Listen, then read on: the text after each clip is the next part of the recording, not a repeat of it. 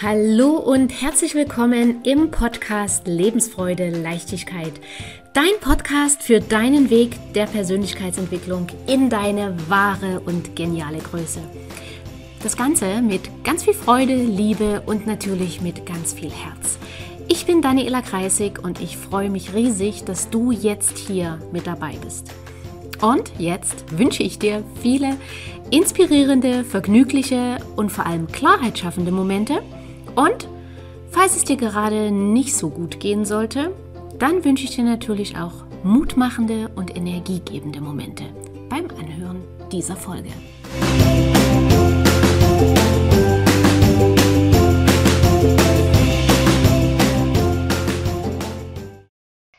Co-Narzissmus bedeutet Komplementär-Narzissmus. Das heißt, die Person, die co-narzisstisch ist, verhält sich ergänzend zum Verhalten von der narzisstischen Person. Und gleich mal als Ergänzung, wenn ich hier sage, der Narzisst sind immer Männlein und Weiblein äh, gemeint. Okay? Also, eine konarzistische Person verhält sich vom Verhalten her ergänzend zur narzisstischen Person. Was heißt das? Eine narzisstische Person hat innerlich null Selbstbewusstsein und ist innerlich auch sehr, sehr unsicher. Die Person macht das natürlich alles wett, indem sie nach außen hin besonders selbstbewusst, besonders grandios, besonders einzigartig und bewundernswert erscheint, aber hinter der Fassade ist ganz, ganz viel Unsicherheit. Das ist bedingt durch Erlebnisse aus der Kindheit und dadurch hat diese narzisstische Person auch Bindungsangst, weil diese Person ist so häufig verletzt worden, so häufig alleingelassen worden, dass es sich eben unter anderem diese riesige, dicke, kalte Mauer um sich rum aufgebaut hat. Und vielleicht denkst du jetzt, ja, aber wenn sie so eine Bindungsangst hat, warum bindet sie sich denn dann? Weil in jedem Menschen stecken vier Grundbedürfnisse. Und eines dieser vier Grundbedürfnisse ist das Bedürfnis nach Bindung, was wir alle in uns haben. Und da beißt sich so ein bisschen die, die Katze in den Schwanz, weil jemand, der halt Bindungsangst hat, hat trotzdem in sich natürlich das Bedürfnis nach Bindung. Und gleichzeitig rennt er am liebsten weg oder rennt sie am liebsten weg. So, das ist das Verhalten quasi von einer narzisstischen Person. Ja? Innerlich unsicher, Bindungsangst.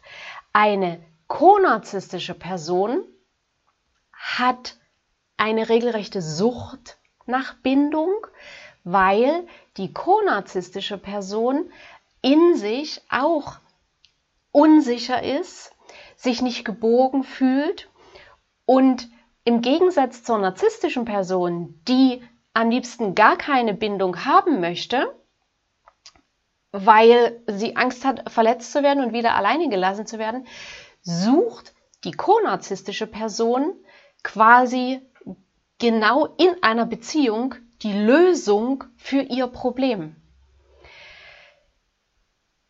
Das Problem ist aber, dass wir für unsere Probleme, die wir in uns drin haben, für unsere Unsicherheiten, für unsere Glaubenssätze, unsere Verhaltensmuster, finden wir niemals die Lösung im Außen.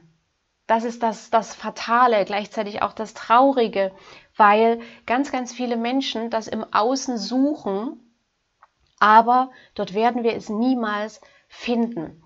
Und letztlich tun ja auch die Medien äh, das Ganze noch fördern, indem es zum Beispiel Liebeslieder gibt, wo besungen wird, ich kann ohne dich nicht leben und ohne dich ist mein Leben sinnlos und was weiß ich nicht alles. Und dort bekommen wir unbewusst genau das bestätigt, dass es ja anderen auch so geht. Und dann denken wir, ja, genauso ist es bei mir. Ich kann auch ohne die Person nicht leben, was aber totaler Quatsch ist. Du kannst als erwachsener Mensch ohne die Person im Außen leben. Dass das nicht erstrebenswert ist, dass das nicht schön ist, dass uns das nicht gut tut, keine Frage. Völlig richtig. Aber wir sterben nicht daran, wenn wir nicht jemanden ständig an unserer Seite haben. Okay? So, und bei der konarzistischen Person, das sind meistens Menschen, die sind unheimlich empathisch, die sind sehr aufopferungsvoll, die helfen unheimlich gerne anderen. Und nun ist es ja zum einen so, dass wer in eine Beziehung mit einer narzisstischen Person gerät, der bekommt am Anfang der Beziehung alle Liebe, alle Aufmerksamkeit, alle Zuwendung und die Person wähnt sich quasi im siebten Himmel und denkt, je, nach, nach dem Ganzen, was ich erlebt habe, habe ich jetzt endlich denjenigen, der äh, oder diejenige, bei dem ich sicher bin, bei dem ich mich geborgen fühle. Das ist natürlich auch der Punkt, wo das Vertrauen ins Unermessliche wächst. Und irgendwann, also das ist ja diese Love-Bombing-Phase, und irgendwann kommt ja dann, bei manchen ist es ein paar Wochen später, bei anderen ein paar Monate später, die Phase, wo das Ganze kippt und wo die narzisstische Person plötzlich aufhört mit dem ganzen, äh, ich sage jetzt mal, so doll liebevollen, mit der dollen liebevollen Behandlung. Und das hängt einfach auch damit zusammen, weil die narzisstische Person zieht ja seine ganze Aufmerksamkeit und seine ganze Anerkennung aus dem Gegenüber. Und wenn das Gegenüber es jetzt aber gewöhnt ist, das alles zu kriegen, kriegt der Narzisst oder die narzisstische Person ja keine Aufmerksamkeit mehr. Das ist häufig der Punkt, an dem sich die narzisstische Person eine neue Partnerschaft sucht oder eine Parallelpartnerschaft oder mehrere Parallelpartnerschaften. Ich habe da schon Sachen gehört, ähm, ja, ich habe da schon Sachen gehört. Lassen wir es dabei bestehen. Und die konarzistische Person, die hat so eine Angst vor dem Verlassenwerden, weil sie ja süchtig ist nach der Bindung, dass sie, obwohl sie in dem Moment merkt, der andere oder die andere Person verletzt mich zutiefst, weil sie mich eben belogen hat, weil sie fremdgegangen ist, betrogen hat und und und. Und dadurch, dass aber die Angst vor diesem Alleinsein, vor dem Verlassenwerden so, so groß ist, bleibt sie in der Beziehung. Punkt 1. Und Punkt 2, bleibt sie in der Beziehung, weil sie ja diese liebevolle Person vom Anfang kennt.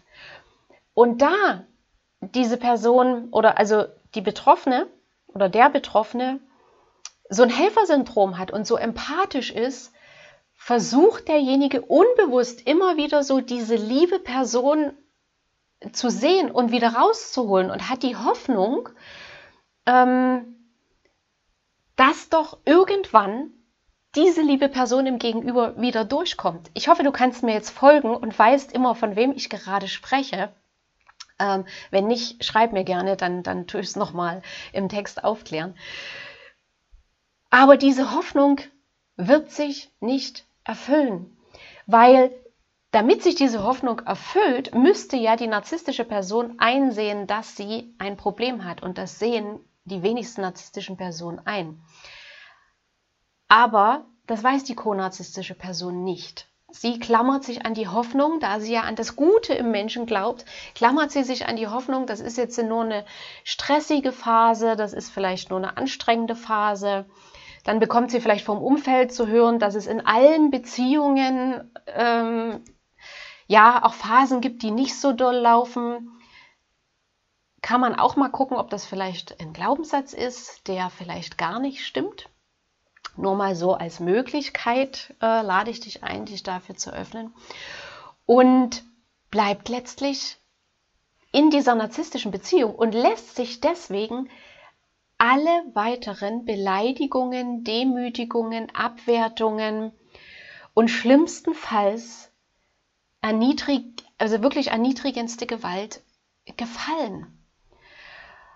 Vom Verstand her weiß die Person auch, dass das nicht gesund ist, was sie, was sie hier erlebt, dass das wahrscheinlich auch schon lange nicht mehr zu einer gesunden Beziehung dazugehört. Und trotzdem kann diese Person, die narzisstische Person, oder es fällt ihr sehr schwer, die narzisstische Person zu verlassen, weil sie in sich drin eben diese Sucht nach Liebe, diese Sucht nach Bindung trägt. Und diese Sucht ist stärker ähm, als alles andere, weil darunter die, diese riesige Angst vor dem Alleinsein, vor dem Verlassenwerden steckt. Auch diese Angst ist häufig in der Kindheit geprägt worden, sitzt ganz, ganz tief im Unterbewusstsein. Und das ist auch der Grund, weshalb, wenn dann die Beziehung doch auseinandergebrochen ist, was meistens äh, ein Befreiungsschlag für die betroffene Person ist, das, also weshalb es so wichtig ist, dann an sich zu arbeiten. Weil wenn du an dir dann nicht arbeitest, trägst du ja diese gleichen, diese gleiche Sucht, diese gleichen Glaubenssätze, die gleichen Ängste, trägst du wieder mit in die nächste Beziehung. Und ganz, ganz häufig finden wir uns dann wieder in einer toxischen Beziehung. Das ist der Grund, weshalb viele sich auch fragen, die zum Beispiel in einer Beziehung waren, wo sie geschlagen wurden und dann sind sie da rausgekommen und wundern sich ein paar Jahre später, dass sie wieder in einer Beziehung gelandet sind, wo sie geschlagen werden. Das gleiche geht mit Alkohol, mit Tablettensucht, mit, mit ganz, ganz vielen anderen Süchten. Weil genau das ist das, was ich eingangs meinte. Wenn wir nicht die Muster und Überzeugungen, die in uns drin sind, die uns steuern, wenn wir die nicht auflösen und wenn wir versuchen, im Außen Lösungen zu finden bei anderen Menschen, werden wir da schlimmstenfalls niemals im Leben rauskommen. Und deswegen ist es so wichtig, dass du dir, wenn du bemerkst, dass du so eine Beziehung hinter dir hattest, dass du dort was aufzuarbeiten hast, dass du dir einen guten Coach, einen guten Therapeuten äh, suchst, mit dem du deine Themen aufarbeiten kannst. Dann hast du riesige Chancen, dass die nächste Beziehung ja wirklich auf Augenhöhe stattfindet und du dort im Außen zusätzlich die Liebe und Anerkennung findest die du dir aber vorher selbst gegeben hast. Okay? Weil erst wenn du dir das selbst geben kannst, dann bist du nicht mehr abhängig davon, das im Außen zu bekommen. Und dann bist du wirklich ein selbstbestimmter und freier Mensch. Okay? So, und jetzt kommen wir noch zu der Frage, woran erkenne ich denn, ob ich konarzistisch bin oder, oder eine, ein Konarzist bin? Und da gibt es einige äh, Merkmale. Und das Punkt 1 ist zum Beispiel, dass du unbewusst für dich entschieden hast, dass die Probleme, Sorgen und das Wohlbefinden deines Partners oder deiner Partnerin für dich an allererster Stelle stehen. Das heißt, du selber hast deine ganzen Bedürfnisse hinten angestellt, wie es dir geht, ist nicht mehr wirklich wichtig. Es ist nur noch wichtig, dass es deinem Partner gut geht. Deiner Partnerin, ne? also immer beides. Das ist Punkt 1. Und vor allem auch, ist es dir in dem Moment völlig egal, was es dich kostet. Na, also Beispiel, dir geht es nicht gut, du hast vielleicht Kopfschmerzen, willst dich, willst dich ausruhen merkst aber, dein Partner, deine Partnerin hat so schlechte Laune und du hast die Hoffnung, dass wenn du ihm jetzt ein, ein tolles Frühstück zauberst, dass es dann besser ist. Und dann quälst du dich mit deinen schlimmen, hackenden, schmerzenden Kopfschmerzen in die Küche, zauberst ein fantastisches, leckeres, super geniales Frühstück. Die Laune von dem anderen wird trotzdem nie besser, verspreche ich dir vorher aber du stellst deine Bedürfnisse hinten an, dass du eigentlich gerade Unterstützung bräuchtest, ignorierst du, weil du dich ganz, ganz auf die unterste Stufe gestellt hast und dein Partner, deine Partnerin ganz, ganz weit oben. Okay, Punkt 1. Punkt 2, woran du erkennst, dass du Co-Narzisst bist oder Co-Narzisstin, ist, dass dein eigenes Wohlbefinden vom Partner, von deiner Partnerin abhängt. Das heißt, du wachst früh auf und deine Laune, dein, ob es dir gut geht oder nicht gut geht, hängt davon ab, ob dein Partner oder deine Partnerin gut drauf ist, ob der entspannt ist, ob sie entspannt ist, ob sie ja, sich gut fühlt. Hat dein Partner, deine Partnerin schlechte Laune, geht es dir auch schlecht. Das ist auch schon mal ein untrügliches Zeichen, dass du eigentlich gar nicht mehr für dich selbst stehst, in dich selbst reinspürst, sondern dein Wohlbefinden abhängig ist davon, wie geht's deinem Partner. Okay? So, und Punkt 3, dass du das Verhalten der narzisstischen Person vertuscht deckst, dass du die narzisstische Person schützt. Das heißt, wenn jetzt zum Beispiel jemand aus deinem, aus deinem Freundeskreis kommt und sagt, ähm, boah, sie hatte dort so eine schlechte Laune und, und hat sich so daneben benommen und, und so kenne ich sie gar nicht oder so kenne ich ihn gar nicht.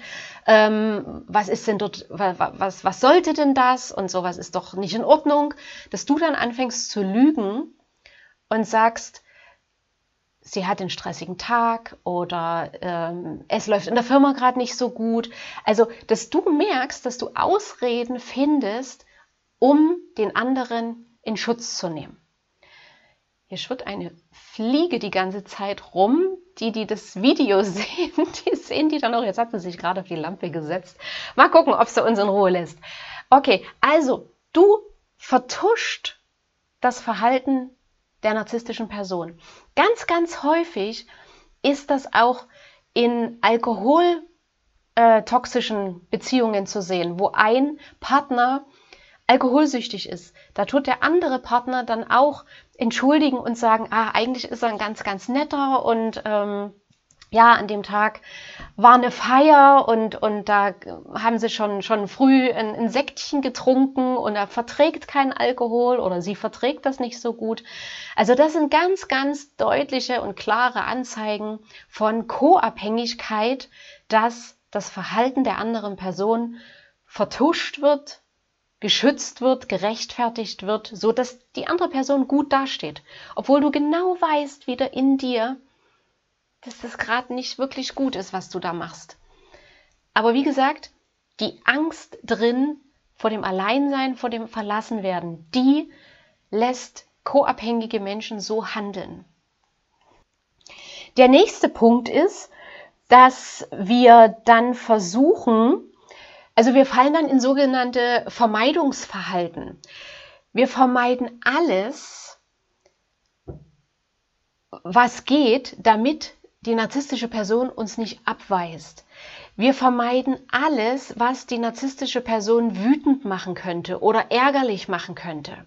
Das heißt, wir fangen an, unsere Meinung nicht mehr zu sagen. Wir fangen an, uns vielleicht anzuziehen, wie es der anderen Person gefällt. Wir machen uns vielleicht eine Frisur, wo wir wissen, da kommt keine Kritik, da hat er oder sie vielleicht gute Laune, wenn ich das mache. Oder wir reden ganz anders, weil wir davon oder weil wir hoffen, dass wir damit die Laune der anderen Person oben halten. Das heißt, wir fangen ganz, ganz viel an in unserem eigenen Leben zu vermeiden.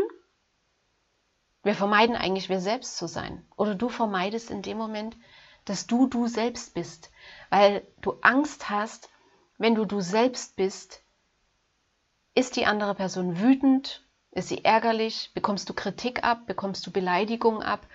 Das heißt, dein ganzes Verhalten richtet sich auf Vermeidung aus, ja, Vermeidung von Schmerz letzten Endes. Und ein Punkt, woran du auch erkennst, dass du co-abhängig bist, ist, dass du dir für alles, was schief geht, selbst die Schuld gibst. Dass auch wenn der andere offen, ganz, ganz offensichtlich schuld ist, gibst du dir die Schuld. Und das können auch ganz banale Sachen sein, wie dass ihr euch vielleicht verabredet habt, zu einer Geburtstagsfeier zu fahren und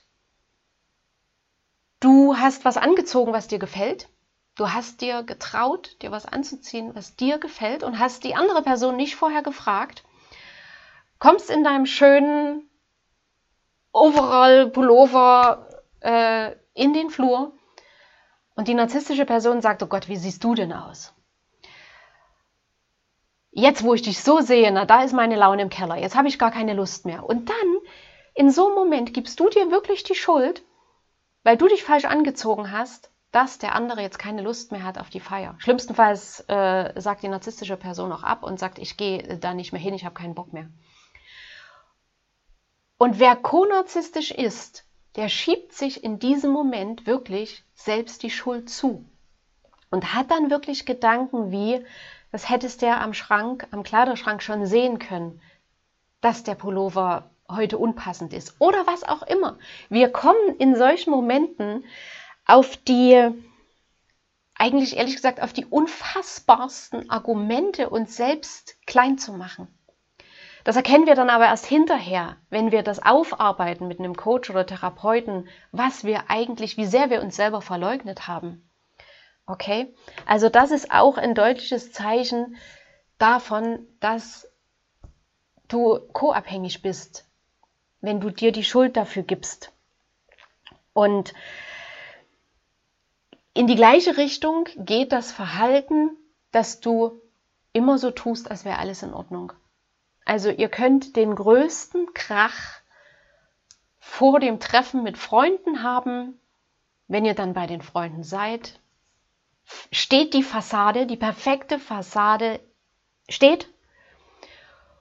Und der ein oder andere Freund von dir merkt vielleicht, er spürt das vielleicht an der Energie, das was nicht ganz so in Ordnung ist, ach, alles super, alles bestens und ähm, es war bloß ein bisschen hektisch bei uns vielleicht zu Hause. Alles schick, brauchst dir keine Sorgen machen. Also du trägst mit dazu bei, diese falsche, fatale, krankmachende Fassade aufrechtzuerhalten. Also, dass die, die im Hintergrund ist die krankmachend. Nach vorne ist es ein schöner Schein. Und du trägst dazu bei, dass der bestehen bleibt. Und der letzte Punkt, der das eigentlich, der das Ganze auch nochmal zusammenfasst, ist, dass deine, die oberste Priorität in deinem Leben hat, ist die Zuwendung und Liebe der narzisstischen Person, dass du das kriegst. Das hat für dich oberste Priorität. Dadurch tust du bestimmtes Vermeidungsverhalten an den Tag legen, dadurch redest du dir alles schön, Dadurch tust du so nach außen, als ob alles in Ordnung ist. Dadurch nimmst du die Schuld auf dich. Dadurch stellst du deine eigenen Bedürfnisse ganz, ganz weit in den Hintergrund und ähm, dein Wohlergehen ist vom Wohlergehen deines, äh, der narzisstischen Person abhängig. Und alles das machst du, weil die Zuwendung und die Liebe für dich zur, zur Obsession geworden ist. Zum, zum wichtigsten Baustein in deinem Leben. Was allerdings damit passiert, ist, dass du dich ganz, ganz klein machst. Immer, also im Laufe der Zeit wirst du immer kleiner, kleiner, kleiner, kleiner, kleiner. Bis du irgendwann an den Punkt kommst, und das, das höre ich von ganz, ganz vielen meiner äh, Coaching-Kunden, die sich dann irgendwann fragen, wo ist mein altes Ich? Wo ist überhaupt mein Ich? Ich selber bin ja gar nicht mehr da. Einerseits ist das natürlich ein sehr, sehr trauriger Moment. Andererseits kann das ein Moment zum Wachwerden sein und zu sagen, hey, also spätestens jetzt reicht's, spätestens jetzt will ich wieder selbstbestimmt und frei leben und, und mir mein Leben so gestalten, wie ich es möchte. Und am liebsten mit einer Beziehung auf Augenhöhe, wo du du selbst sein darfst, wo du nicht Angst haben musst, dass du für das, was du sagst, kritisiert wirst, dass du nicht für das, was du dir angezogen hast an Klamotten, abgewertet wirst, dass du nicht für das, was du was du getan hast an Projekten, vielleicht auf Arbeit oder zu Hause, dass du dafür beleidigt wirst. So nach dem Motto, boah, das kriegt ja jeder hin, ist ja nichts Besonderes, was du hier gemacht hast. Und dich damit klein machen lässt, sondern dass du dich wieder freuen kannst, nach Hause zu kommen und sagen kannst, ja, Schatz, das habe ich heute gemacht und das hat so einen Spaß gemacht. Und du hast es auch verdient, dass du eine Partnerschaft hast, wo dein Partner, deine Partnerin sich mit dir freut, wo man deine Erfolge feiert und wo du dich nicht für deine Erfolge schämen musst, wo du deine Erfolge nicht verstecken und klein machen musst, weil du Angst hast, dass der andere sich dann nicht gut fühlt, weil du Angst hast, dass die andere Person dann schlechte Laune hat oder dich bestraft mit Tage- oder wochenlangem Schweigen. Das ist keine Beziehung auf Augenhöhe. Okay? So, und was ist die Lösung? Die Lösung, ich habe es ja zwischendurch schon gesagt, ist, dass du an dir arbeitest, dass du in dir anfängst aufzuräumen. Das geht zu 95 Prozent fast nur mit professioneller Hilfe. Wie gesagt, ein guter Coach, ein guter Therapeut kann dich da durchbringen, sodass du die nächste Partnerschaft wirklich nicht mehr unter dem unbewussten Aspekt, ich brauche diese Bindung, ich brauche diese Beziehung, weil die Angst vor dem Alleinsein so, so groß ist, dass ich alles in Kauf nehme und eigentlich mich selbst verliere, sondern dass du dann in eine Beziehung gehst, wo du sagst, ja, das ist eine Beziehung auf Augenhöhe, wo wir uns gegenseitig voranbringen, wo es alles noch mehr Spaß macht, noch mehr Freude macht weil einfach da die geteilte Freude wirklich die doppelte Freude ist. Und das geteilte Leid das halbe Leid und nicht wie in einer toxischen Beziehung, dass das geteilte Leid eigentlich für dich das doppelte Leid ist und die geteilte Freude ist für dich nochmal das doppelte Leid. Okay? Kann man jetzt sicherlich mathematisch auch irgendwie noch in eine Formel fassen, aber das ist dann nicht mehr meine Baustelle. Okay, also ich hoffe, du konntest aus der Folge was mitnehmen. Wenn du Fragen dazu hast, schreib mir gerne. Wenn du mehr zu dem Thema wissen möchtest und auflösen möchtest bei dir, schreib mir gerne den Link zu meiner Kennenlernsession, packe ich dir in die Show Notes. Und ja, jetzt wünsche ich dir noch einen fantastischen Tag. Wenn du jemanden kennst, dem die Folge helfen würde, leite sie bitte weiter, teile die Folge, dass, dass wir möglichst gemeinsam ganz viele Menschen erreichen, weil viele sind in toxischen Beziehungen, wissen es aber noch gar nicht und reden sich immer noch selber ein, dass sie wirklich selber dran schuld sind. Also, oder dass sie, dass das normal ist, was sie da erleben. Aber das ist nicht normal und das ist erst recht nicht gesund. Okay, also lasst uns da gemeinsam angehen, das Thema und wie gesagt, wenn du Hilfe brauchst, schreib mir gern, abonniere den Kanal, klick auf die Glocke, dann wirst du informiert, wenn es ein neues Video von mir gibt. Und jetzt wünsche ich dir noch einen zauberhaften Tag. Bis dahin, bis bald. Tschüss.